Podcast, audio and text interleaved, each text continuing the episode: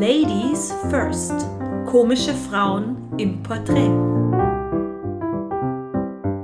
Ein Podcast von Franziska Wanninger und Claudia Pichler. Servus, mein Name ist Claudia Pichler und für diese heutige Folge bleiben wir hier in Bayern. Unser Gast ist nämlich Kabarettistin und Liedermacherin Sarah Brandhuber. Man munkelt, dass sie ihre ersten Worte nicht gesprochen, sondern gesungen hat, und seit sie auf der Welt ist, hat Sarah vor allem eins, den Mund auf. Im März 2017, kurz nach der Geburt ihres Sohnes, bekam Sarah vom Bayerischen Heimat- und Kultusministerium den Dialektpreis Bayern verliehen. Wenige Tage später folgte der St. Prosper Kabarettpreis in Erding und davon beflügelt erarbeitete sie ihr erstes eigenes Programm I war das Feinit. Inzwischen gibt schon das zweite Solo und alles weitere hört ihr jetzt am besten direkt im Gespräch, für das Sarahs Mann ihr Corona-gerecht die Fragen stellte. Vielen Dank dafür und viel Vergnügen jetzt mit Sarah Brandhuber. So, hallo Sarah, wer bist du und stell dich doch bitte kurz mal vor. Ja, ich bin die Sarah Brandhuber, bin mittlerweile 32 Jahre alt, bin gebürtige Landshuterin, wohne jetzt aber im Landkreis Erding im wunderschönen Zurstorf und ich bin ja bayerische Liedermacherin und Musikkabarettistin. Welche Themen beschäftigen dich auf der Bühne? Ja, ich würde sagen, das sind hauptsächlich Themen, die mitten aus dem Alltag gegriffen sind. Das sind oft Dinge, die ich einfach beobachte und wo ich mir denke, das weiß fast, mir wird ein Lied drüber zum Schreiben, das ist so der Klassiker. Ähm, geht auch ganz viel um zwischenmenschliche Beziehungen, aber ich habe auch einige, ja, wie, wie kann man es nennen, Kuriositäten vielleicht themenmäßig drin. Ich habe zum Beispiel jetzt ein neues Programm ein Lied über Schnittschutzhosen gemacht. Das sind einfach so Sachen, die mir halt einfach spontan einfallen und wo ich sage, das muss ich jetzt aufschreiben. Wie heißt dein aktuelles Programm? Mein ganz neues Programm, das gibt es wirklich erst seit einem Monat, heißt Geschneizt und Kampelt und falls jetzt der ein oder andere nicht Bayer zuhört, das heißt übersetzt so viel wie geschniegelt und gebügelt oder geschniegelt und gestriegelt. Ich bin mir nicht so sicher, was die offizielle Übersetzung ist. Aber geschneit und Kampel ist sowieso schöner. Wie viele Auftritte spielst du und wo? Auf welchen Bühnen bist du unterwegs? Ja, momentan, glaube ich, geht es mir wie vielen, spiele ich gar keine Auftritte, weil wir nicht dürfen. Es war jetzt eigentlich relativ viel geplant gewesen, durch das, dass ich im Oktober meine Premiere gehabt habe. Also da war jetzt schon so eine kleine Tour angesetzt mit zwischen ein und vier Auftritten pro Woche, so bis in Frühling rein, beziehungsweise eigentlich bis in den nächsten Sommer rein. Und ähm, wo? Ja, so typischerweise tritt die auf, entweder in so klassisch bayerische Gaststätten, die halt auch Kleinkunst und Kabarett anbieten. Da bin ich immer sehr gerne. Und es hat sich jetzt auch so entwickelt, dass ich jetzt schon angefangen habe, so die ersten Bürgersäle, Stadtsäle, äh, Theater, aber halt nur alles ein bisschen im kleineren Umfang, Umfang zu bespielen. Und ja, habe jetzt auch mit dem alten Programm noch früher auf Privatveranstaltungen gespielt, wo man mich halt buchen kann. Das wird jetzt allerdings immer weniger, weil ich halt einfach gerne jetzt regulär auf Tour geht mit meinem Programm, wenn ich den wieder mal darf. Wie hast du dein Programm erarbeitet, beziehungsweise wie entsteht dein Material generell? Ja, das ist bei mir eigentlich meistens so, dass ich irgendwie so Alltagssituationen oder irgendwelche Gespräche beobachte oder mitkriege, die mich dann irgendwie so spontan inspirieren, würde ich jetzt mal sagen. Das ist, ja, das sind auch oft so Sätze, die man schon hundertmal gehört hat, wie jetzt zum Beispiel vor einem halben Jahr oder was war das, hat mir irgendwer den Satz gesagt, ähm, jetzt wird es aber hinterher wie vorn und dann habe ich sofort äh, eine Liedidee gehabt und habe dann, auch, das war beim, beim Auftritt, das war quasi jemand, der mit mir an dem Abend gespielt hat, und dann habe ich bei, auf der Heimfahrt schon angefangen, das Lied zum Komponieren, weil mir da halt einfach irgendwie unheimlich viel spontan dazu eingefallen ist. Oder was mir auch ganz oft passiert ist, dass ich irgendwie in der Nacht aufwache und dann kommt mir irgend so ein Gedanke, wenn man denkt, hey, das gab ja jetzt irgendwie ein super Lied. Und dann muss ich halt auch leider zum Leidwesen meiner Familie dann auch oft mitten in der Nacht aufstehen oder bis, bis spät in die Nacht irgendwie schreiben, weil das muss dann sofort auf Papier, sonst ist es weg. Und es ist schon so, dass ich mir eigentlich selten gezielt hinsetze und sage, ich schreibe jetzt an meinem Programm, weil das kann ich eigentlich nicht, weil das muss dazu irgendwie von außen auf mich zukommen, das Ganze. Das ist zwar auf der einen Seite schön, weil ich mir eigentlich nie hinhocken muss und lang überlegen muss, weil das Zeug einfach zu mir kommt. Auf der anderen Seite kann es auch wahnsinnig stressig sein, beziehungsweise auch belastend, wenn man dann irgendwie so eine Premiere ins Haus stehen hat und weiß, ich brauche halt eigentlich noch was, aber jetzt ist irgendwie noch nichts da oder es ist noch nicht alles fertig, was ich brauche. Aber ja, das ist eigentlich alles so Beobachtungen, die ich mache oder so spontane Eingebungen. Und bei mir ist am meisten so, dass ich erst den Text schreibe und dann halt irgendwie mir die Melodie überlege. Ich habe einige wenige Lieder im Programm, wo es echt umdreht war, wo ich irgendwie so Ohrwürmer gehabt habe von irgendwelchen Melodien. die mir so eingefallen sind und habe dann überlegt, was kann ich da für einen Text schreiben. Aber das ist sehr selten der Fall. Also meistens ist tatsächlich erst irgendein Blödsinn in meinem Kopf, der dann ähm, erstmal als Gedicht entsteht und dann wird quasi ein Lied draus am Ende. Warum wolltest du Kabarettistin werden? Also es ist nicht so, dass ich immer schon den großen Wunsch gehegt habe, dass ich Kabarettistin werde. Das war jetzt gelungen. Es ist schon so, dass ich eigentlich immer schon so gerne im Mittelpunkt gestanden bin, gerne die Leute zum Lachen gebracht habe und so. Also ein kleines Gaudi-Nockerl war das ja. Aber ich habe das auch nie so als, als Beruf oder als, als Erbs, was ich wirklich machen kann, beruflich in Erwägung gezogen, weil das irgendwie so weit weg war. Ich habe lang Musik gemacht, also ich war in einer Schulband, ich habe ganz äh, lange Jahre einfach Gesangsunterricht genommen und gesungen und so für mich selber und auch Lieder geschrieben, aber halt auf, auf Englisch oder allenfalls mehr auf Hochdeutsch. Und habe dann zum Ohren gemerkt, dass ich gern auf Bayerisch singen darf. Das hat sich dann einfach so ergeben mit der Band irgendwann. Und das hat mir schon so Spaß gemacht. Das war vielleicht so der erste Schritt in die Richtung. Und das zweite war tatsächlich so ein Schlüsselerlebnis, das ich gehabt habe. Und zwar hat vor einigen Jahren haben meine Eltern haben uns zu Weihnachten Karten geschenkt für den Helmut A. Binser. Also wenn er nicht kennt, das ist ein ganz toller, hervorragender bayerischer Kabarettist. Der wird auch hier im Ladies Podcast mal einen Tipp geben. Ja, da sind wir auf jeden Fall hier irgendwann im Januar vor einigen Jahren, wie gesagt. Und es war das erste Mal, dass ich wirklich in so einem bayerischen Kabarett war. Und ich weiß noch, ich erinnere mich noch so gut, dass ich an dem Abend brutal schlechte Laune gehabt habe. Ich weiß gar nicht mehr warum, da war irgendwas. Und ich wollte eigentlich nicht mit und habe mir schon gedacht, oh, jetzt soll ich mir irgendeine Ausrede, weil ich möchte einfach nur daheim bleiben und auf meiner Couch.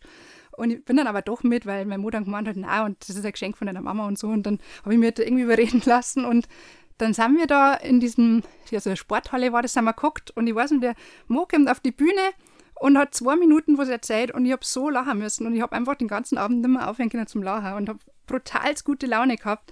Und das hat mich irgendwie so geflasht, dass jemand einfach durch das, dass er einen wirklich großen Schmarrn erzählt, so die, die Gefühlslage von einem verbessern kann und einen so rausreißen kann aus seinem Alltag. Und ja, ich habe ja haben wir einen, wie sagt man, soliden Beruf gelernt. Also ich habe mal soziale Arbeit studiert und habe auch lange gearbeitet in, in der Psychiatrie als Sozialpädagogin und habe da immer ja, das Bedürfnis gehabt, dass ich die Leute irgendwie ein bisschen was Gutes mitgebe und ihnen was Gutes tue und, und dass ihnen halt einfach auch besser geht. Das war immer so mein Ansinnen. Und ich habe an dem Abend aber da gemerkt, ähm, beim Binser, dass dieser Weg für mich einfach nicht über den Bürostuhl gehen muss, soll, darf, sondern dass ich das gescheiter über meinen Barhocker machen muss und einfach auf die Bühne muss, weil das, ja, ich weiß nicht, es war wie so eine Eingebung.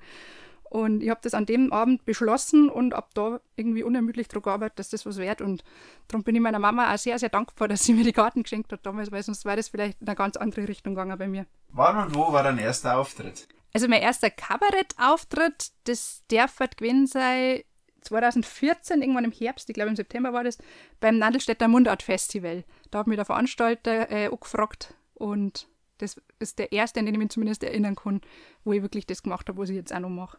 Ja. An einem Auftrittstag. Was ist der schönste Moment für dich? Boah, das ist eine schwierige Frage, weil es da so wahnsinnig viele äh, total schöne Momente gibt.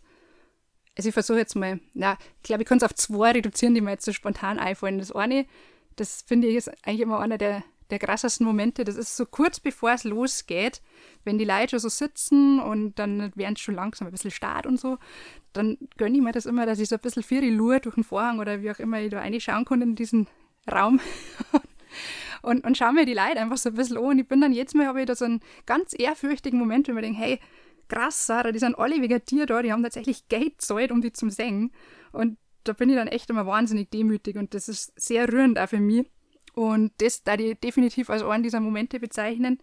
Und mir fällt aber, wie gesagt, gleich noch einer ein, den ich auch so cool finde. Ich habe eigentlich immer schon, seit, seit meinem ersten Auftritt, immer Angst, dass ich mal so ein Publikum habe, das das einfach nicht lustig finde, was ich mache, die dann vielleicht da hocken und bloß schauen und denken sich, hä, was möchten die? Das ist irgendwie so, so eine kleine Urangst von mir. Und da gibt es dann immer, meistens schon, oder eigentlich immer zum Glück, so ganz kurz nachdem ich angefangen habe am Anfang, so den Moment, wo das erste Mal so richtig lachen müssen alle.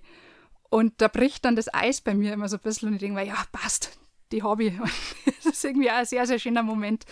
Das sind so zwei Highlight-Momente, aber ich kann jetzt da echt unzählige weitere nennen, weil ich es einfach wahnsinnig gern mache, was ich mache. Und wenn es nicht so schön war, da das ja auch nicht.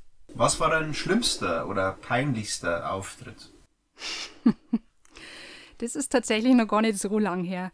Das war kurz, kurz vor dem ganzen Corona-Lockdown Nummer 1 im Frühling. Da habe ich oder ich muss ein bisschen ausholen, ich habe zu Weihnachten von meiner Mama auch wieder ein ganz ein wahnsinnig tolles Geschenk gekriegt gehabt letztes Jahr. Und zwar hat die das organisiert, dass ich vor dem Helmut Binsau, den ich ja vorher schon erwähnt habe, ähm, als Vorgruppe spielen darf. Also das hat die so eingefädelt und sie also hat auch gewusst, dass ich mich wahnsinnig drauf freue, weil ich den immer noch total äh, verehre. Ja, dieser Auftritt ist auf jeden Fall angestanden und ich war wahnsinnig nervös und habe mir gedacht, wow, krass. Und das, dann hat er auch noch angeboten, dass er mich daheim abholt und mitnimmt nach Gersthofer, da war der Auftritt.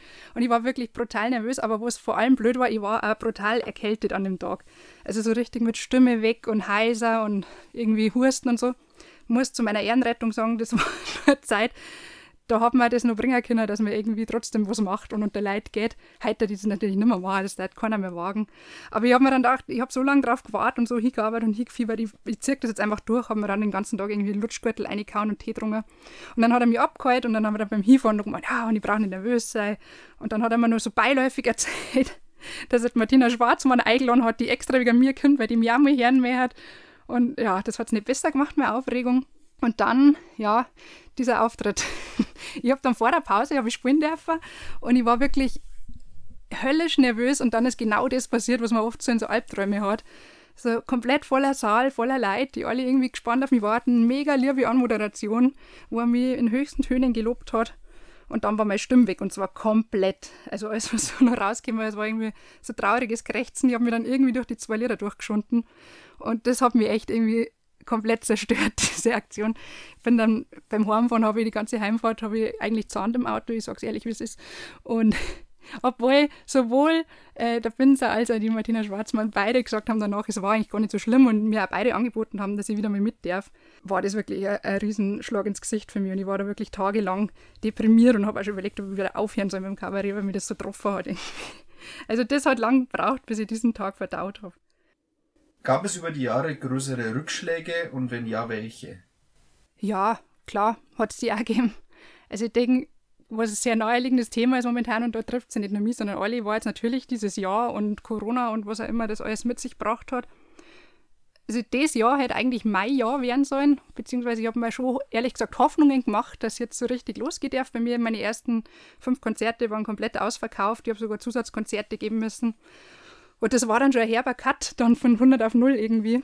Und das war definitiv was, was ich als Rückschlag bezeichnet hat. Jetzt nicht nur finanziell, sondern auch seelisch, weil man ist halt voll irgendwie motiviert und im Fieber und auf einmal ist es halt dann vorbei. Was, ich weiß nicht, ob das auch reif halt in die Frage, aber ich denke schon, weil das ja auch irgendwie alles zusammenspielt. Privat war halt bei mir auch einiges los die letzten Jahre, wo ich mir echt mehrfach gedacht habe, ich weiß nicht, ob ich es noch weitermachen kann. Also das Krasseste war wahrscheinlich 2016 da haben wir mir ein Baby verloren, relativ spät, also da war ich in der 21. Woche. Und ja, das brauche ich, glaube ich, kann mir erklären, dass das dann schon eine Situation ist, wo man erstmal nicht weiß, ob man das in Zukunft noch schafft, dass man irgendwie vom Lustigsein lebt. Und letztes Jahr ist uns das gleiche nochmal passiert, gleich dreimal hintereinander, zwar früher, aber es ist trotzdem auch so eine Situation bin, wo ich jetzt mir gedacht habe, ich kann einfach jetzt gerade nicht mehr und es geht gerade nicht mehr. Und ähm, ja, man macht sich dann halt schon Gedanken, ob das funktioniert, dass man wieder humorvoll sein kann und wieder Gaudi haben kann. Aber ja, hat auf jeden Fall funktioniert und da bin ich sehr dankbar und froh drum. Und wie hast du das Ganze dann überwunden? Also, um nochmal zum Corona-Thema kurz zurückzukommen, wirklich nur kurz. Ja, ich glaube, da ist einfach das, das Tröstliche, sage ich mal, dass man nicht allein trifft. Man vernetzt sich halt voll mit Kollegen und wird dann natürlich auch kreativ. Ich habe für mich persönlich jetzt eine Lösung gefunden, mit der ich sehr gut leben kann für einen Moment weil ich schon seit längerem so ein Kinderbuchprojekt im Kopf gehabt habe, dem ich mir jetzt voll und ganz widme und das kann ich auch gut daheim machen. Also ich habe da eine bayerische Geschichte geschrieben und die tue ich gerade illustrieren und ja, da stürze ich mir jetzt rein und tue jetzt immer, wenn ich gerade einen Auftritt hätte, zeichne ich halt jetzt dafür. Ist zwar immer noch schade, dass ich nicht spielen darf, aber es, es tröstet so ein bisschen drüber hinweg. Ja, und, und diese Fehlgeburten und diese krassen Zeiten, die wir gehabt haben, ist natürlich schon noch mal ein bisschen eine größere Herausforderung gewesen. Und da habe ich aber tatsächlich festgestellt, dass es nicht so ist, dass man trotz der seelischen Nöte, die man hat, auf die Bühne muss, sondern dass es bei mir eher so Wegen war. Also ich habe gemerkt, sobald ich auf der Bühne stehe, geht es mir irgendwie besser und ich kann alles um mich herum so ein bisschen vergessen. Also es ist nicht nur bei mir als Zuhörerin so, sondern vor allem auch als eine, die auf der Bühne sitzen darf. Ich habe zum Beispiel einen Auftritt äh, tatsächlich gespielt, da war ich noch schwanger, habe aber gewusst, dass das Kind nicht mehr lebt und habe trotzdem den Auftritt durchgezogen in Österreich. Da habe ich lange überlegt, ob ich es machen soll und mir ist danach so gut gegangen und habe mir gedacht, nein, das war das Beste, was da als Kinder.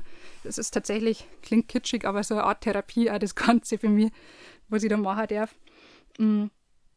Also, wie gesagt, Musik selber hat mir sehr geholfen, meine Auftritte natürlich, das darf man auch nicht außen vor lassen, weil Wahnsinnsfamilie, die ich habe, also nicht nur mein Mann und meine Kinder, sondern halt auch meine Eltern, meine Geschwister, meine Schwiegerleute, wir halten nicht alle brutal zusammen und da gibt es gar nichts und man ist immer füreinander da und das hat mir schon auch sehr, sehr weitergeholfen in der Zeit die unterstützen einen da extrem. Und was definitiv nicht zu unterschätzen ist bei mir, ist auch die Tatsache, dass ich halt einfach ein gläubiger Mensch bin und auch weiß, wo ich mich da hier wenden kann. Das hilft mir jetzt auch nicht nur in so großen Krisen, sondern es ist tatsächlich auch so, dass ich mir das mittlerweile zum Ritual gemacht habe, dass ich immer, bevor ich auf die Bühne rausgehe, erst noch mal eine Runde beten tue, dass alles gut läuft und dann kann ich dann immer sehr ruhig und, und freudig auf die Bühne gehen, weil ich weiß, das passt schon, das hat, da passt schon wer auf, dass das alles gut wird. Hast du weibliche Vorbilder? Ja, freilich. Also die sind jetzt nicht alle unbedingt äh, in der Kabarettszene angesiedelt. Wer wirklich ein ganz, ganz großes Vorbild ist für mich, das ist mein, meine Mama. Und nein, sie hat mich nicht gezwungen, dass ich das sage. Ist wirklich so, weil ich finde das einfach irgendwie beeindruckend, weil die immer schon, seit ich es kenne und erhalten und irgendwie immer alles im Griff hat und immer, immer gechillt ist und die bringt einfach nichts aus der Ruhe. Und da kann die mir eine große Scheibe davor abschneiden. Ich weiß bis heute nicht, wie sie es macht. Und im Übrigen finde ich auch, dass die extrem humorvoll und lustig ist. Und ich sage schon seit Jahren, dass sie eigentlich auch das Zeug für die Bühne hat, aber sie mag einfach nicht, weil sie sagt, sie ist geschammig. ja, und in der Branche gibt es natürlich auch Vorbilder für mich. Ja, natürlich die Martina Schwarzmann, die seit Jahren auch schon bewundere, die ich übrigens auch erst kennengelernt habe, weil mir Leute gesagt haben nach meinen Auftritte, dass ich so an die erinnere. Und dann habe ich erst mich, mich mit ihr beschäftigt und war mir beim Konzert von ihr und bin auch seitdem großes Fangirl. ich finde es halt auch cool, dass die sich irgendwie nicht verbieren lässt und irgendwie ihrer Linie so treu bleibt. Man merkt halt bei ihr, dass die nicht irgendwie mal anfängt, dass das erzählt, was die Leute jetzt gerade alle hören wollen und irgendwie populistischen Schmarrn erzählt auf einmal wie viele andere, sondern dass sie einfach immer ihre eigene Art hat und ihre Beständigkeit und das gefällt mir. Und ich finde es auch sehr beeindruckend, wie die das schafft mit Bühne und vier Kindern, muss ich ganz ehrlich sagen. Ich hätte das Talent auch gern. Ja, und natürlich habe ich noch zwei weitere weibliche Vorbilder, und zwar die Franziska Wanninger und die Claudia Fichler. Ist es ein Vorteil oder ein Nachteil für dich, in der Comedy eine Frau zu sein? Also ich finde, das kann sowohl als auch der Fall sein. Also ein entscheidender Vorteil ist wahrscheinlich, denke ich mir, wenn man wirklich gut ist, dass man dann als Frau vielleicht auch ein bisschen mehr auffällt oder raussticht, weil es halt einfach weniger Frauen gibt, mit denen man sich jetzt da direkt messen muss. Hm, ein Nachteil, da die sagen, ist wahrscheinlich, dass man halt aber dafür oft auf dieses weibliche Kabarettistin sei reduziert wird und eventuell dann, also habe ich auch schon erlebt, nur eingeladen wird, weil vielleicht gerade wieder Ladies Night ist oder weil halt irgendwo nur so eine Quotenfrau braucht wird. Und ja, ist dann auch nicht so toll. Was mir auch so die letzten Jahre, ich habe halt auch viele Mixed-Shows gespielt und habe viele Kollegen ähm, beobachten dürfen auf der Bühne und Kolleginnen. Und ich finde, das ist halt, also zumindest mag jetzt sehr subjektiv sein, aber auf mich macht es den Eindruck, als hätten es Männer oft ein bisschen leichter, über bestimmte Themen Witze zu machen, weil sie die da mehr erlauben können. Also sei es jetzt irgendwie so klassisch irgendein schlüpfriger Witz, wo man als Mo einfach besser damit durchkommt wie als Frau. Wenn man da halt schnell in die Schmuddelecke geruckt wird, so empfinde ich zumindest. Wobei das eh nicht mein Plan war, das ist nicht so ganz meins. Oder was halt auch, finde ich, so Klassiker ist, wenn man jetzt zum Beispiel sich vorstellt, so einen normalgewichtigen Mo, der dann so vielleicht einen Witz macht, dass er Wampen gekriegt hat, das finden die Leute lustig. Aber wenn ihr als normalgewichtige Frau das macht, dann glaube ich, möchte jetzt mal behaupten, dass, da, dass man schnell in die Ecken geruckt wird, so ja, komm, verschieben vor Compliments, die ist eh schlank und das ist mir halt schon ein bisschen aufgefallen die letzten Jahre. Kann jetzt aber sein, dass das wirklich eine sehr subjektive Wahrnehmung meinerseits ist. Und was ich auch finde, dass generell vielleicht, ein, was heißt vielleicht, es ist ein Nachteil als Frau, ist, denke ich, einfach mal ein bisschen so die Vereinbarkeit von dem Ganzen auch mit Familie dann oder generell auch mit, mit Kindern. Also ich habe es halt jetzt auch gemerkt, wie unser Kleiner auf die Welt gekommen ist, dass das am Anfang schon echt eine Herausforderung war, weil du halt als Mama viel mehr angebunden bist wie als Papa. Schon allein wegen der Milchtankstelle. Aber auch, ja, weil die Babys halt logischerweise am Anfang halt viel Mama brauchen und das ist, also ich bin jetzt aktuell wieder schwanger und wir sind auch schon überlegen, wie wir es dann machen dann ab Frühling. Wenn, ja, wahrscheinlich geht eh nicht viel wegen Corona. Aber ja, da ist man halt schon nochmal mehr gefordert. Und das nächste ist, selbst wenn es funktioniert, das hat er mit meinem Kleinen dann recht gut hingehauen, der war anfangs immer dabei und dann ist er halt beim Papa geblieben dann muss man sich halt da immer ein bisschen ähm, verteidigen, weil es dann heißt, was, du lässt dein Kind da daheim und wer passt denn da auf? Und sagen wir, ja, der Papa. Also das sind so Sachen, wie man denkt, da ist man als Frau vielleicht tatsächlich ein bisschen im Nachteil. Aber ich denke, wenn man seinen Job gut macht, sowohl als Mama als auch als Kabarettistin, dann ist das schon vereinbar und dann kann man da schon gut mit umgehen. Hast du schon mal beruflich was erlebt, wo du gedacht hast, als Mann wäre mir das nie passiert? Ja, ich habe mich beim Hifahren schon öfter verfahren. Na, kleiner Scherz. Ähm, ja, also was mir jetzt gerade spontan vielleicht dazu einfällt, was mir voll oft passiert, also ich habe das irgendwann mal so angefangen, dass ich mich vor die Auftritte, bevor ich losfahre, schon so anziehe, wie ich dann auftritt und auch schon geschminkt ankomme, weil mir das irgendwie dann auch nervt, wenn man dann vor Ort dann nur rum da muss und schauen muss, wo kann ich mich umziehen und so. Deswegen komme ich meistens schon so an, wie ich halt dann bin, wo es jetzt auch nicht sonderlich auffällig ist. Dann wäre ich total oft gefragt, ja, wo wachsen du zum Umziehen hin? Und sage ich, zieh mich nicht um, was? Und dann denke ich mir dann schon oft, ob das bei Männern auch so ist, dass die da irgendwie, dass es so vorausgesetzt wird, dass sie die nur hübsch machen müssen vorneweg. Das ist sowas, was ich mir schon öfter gedacht habe. Mm. Und hin und wieder vielleicht wegen so, so sexistischer Spruch. Also der Klassiker, wenn dann jemand sagt, wow, hat der Demo kein Problem damit, wenn du da abends unterwegs bist, wo ich dann denke, oh, jetzt habe ich wieder nicht um Erlaubnis gefragt, gell? das sind vielleicht so, so Kleinigkeiten, aber ansonsten so größere Geschichten fallen mir jetzt so spontan nicht ein. Hast du das Gefühl, dass Frauen auf der Bühne generell anders bewertet werden als Männer? Ja, doch, ich glaube schon. Also ich glaube, mag jetzt auch von mir wieder so ein subjektives Gefühl sein, aber ich habe schon den Eindruck, dass man als Frau oft ein bisschen kritischer beäugt wird und vor allem, dass man es auch oft ein bisschen schwerer hat, einen Erfolg zu haben, tatsächlich, als, als die Männer. Es kann jetzt auch sein, dass ich mit da ist. Vielleicht liegt es auch daran, dass, dass so in der breiten Wahrnehmung der Humor oft vielleicht einfach noch ein bisschen den Männern eher zugeschrieben wird als die Frauen, was natürlich Quatsch ist. Aber ja, ich habe den Eindruck, bei Frauen geht es öfter so ein bisschen mehr um die Optik. So. Also, was mir halt aufgefallen ist, zum Beispiel in, in so Zeitungsartikeln, die man dann oft so liest nach den Auftritten, wo halt ich noch nie gelesen habe, dass von irgendeinem männlichen Kollegen irgendwie mehr als ein Halbsatz drauf verwendet worden ist, wie der ausgeschaut hätte. Und über mich wird immer viel, viel mehr geschrieben, wie ich ausgeschaut habe und was ich angezogen gehabt habe und wie meine Tattoos ausgeschaut haben und meine Brille, ähm, anstatt über inhaltliche Sachen, die ich erzählt habe. Und das ist mir schon öfter aufgefallen.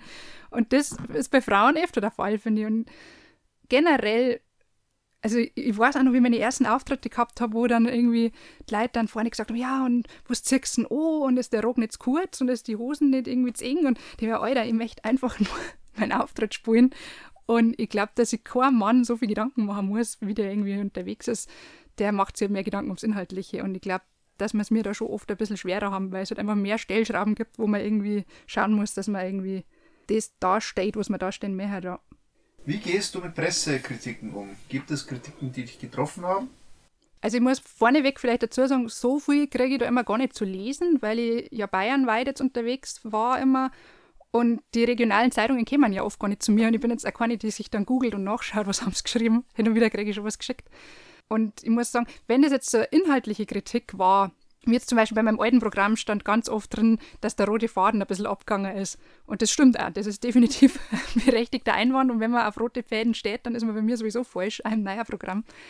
Aber das, damit konnte ich eigentlich ganz gut umgehen. Oder ja, war beim alten Programm so, dadurch, dass das damals recht schnell entstanden ist und ich ja eigentlich aus, aus meiner Band draußen noch Lieder mitgenommen habe, war das halt alles am Ende so ein bisschen ein Verhau, da ich mal sagen wo wir wieder beim roten Faden waren.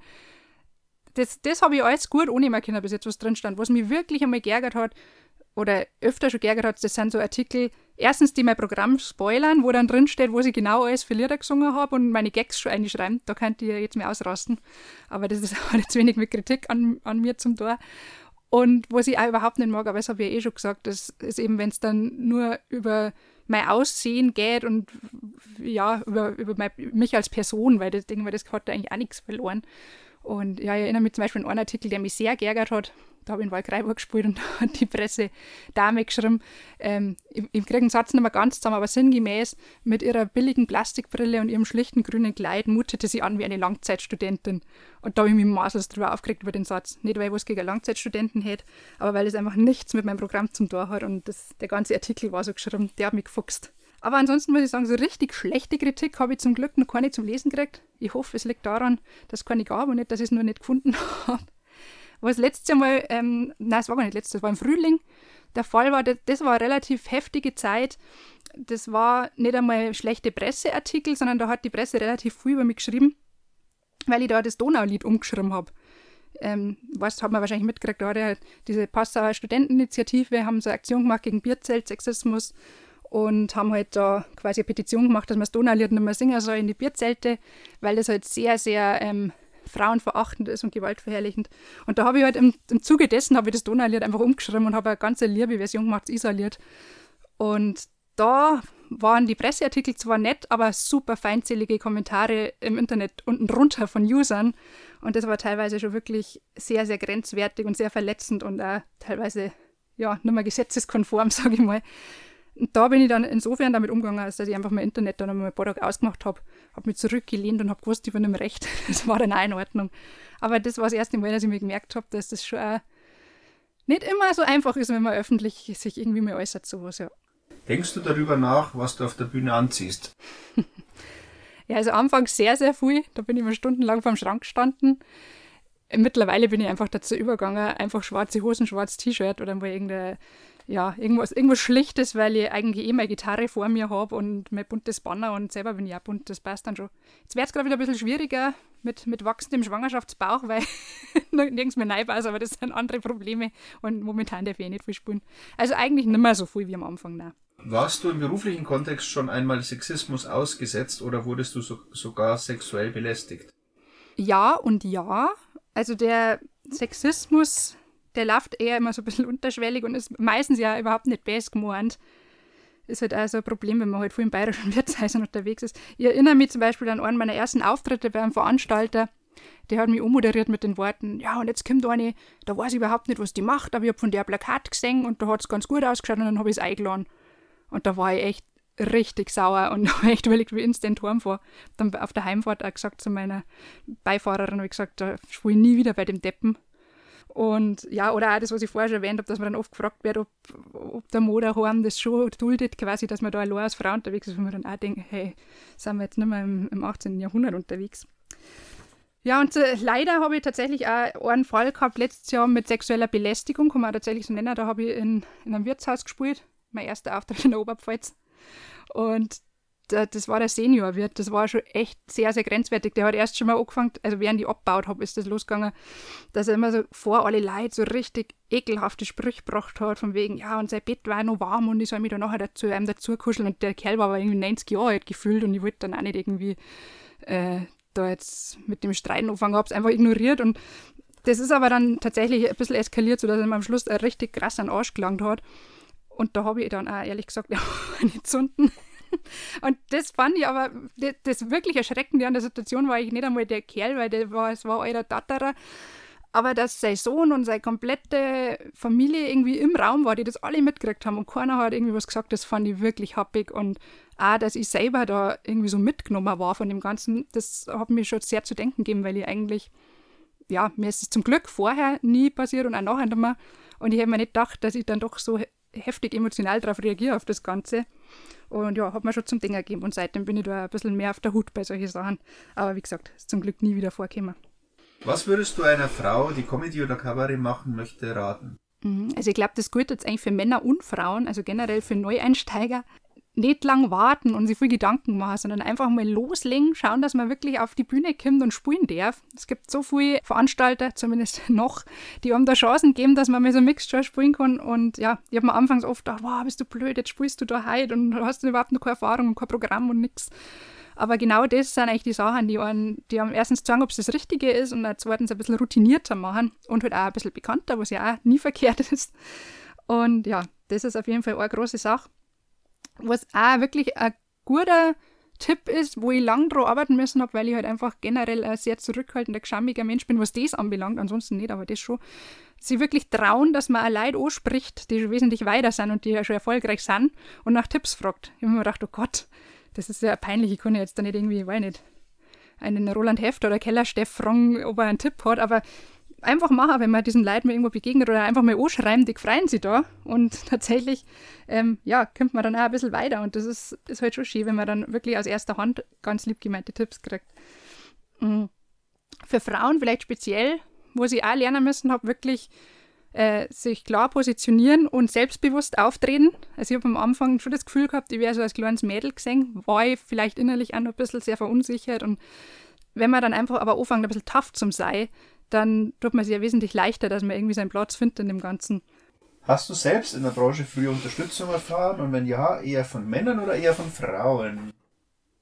Ja, ich habe definitiv habe ich schon Unterstützung erfahren und da bin ich sehr dankbar drum, weil da war ich sonst nicht äh, an der Stelle gelandet, an der ich jetzt bin. Also allen voran fällt mir dann natürlich sofort der, der Alex ein, der Bachmeier Alex, der mein Management macht, der wirklich von dem Augenblick an, wo ich die ersten Male bei ihm gespielt habe, sofort gesagt hat, er möchte es machen. Und da haben wir lang, lang rumdiskutiert, weil ich nicht sicher war, ob ich den Vertrag unterschreiben will bei ihm.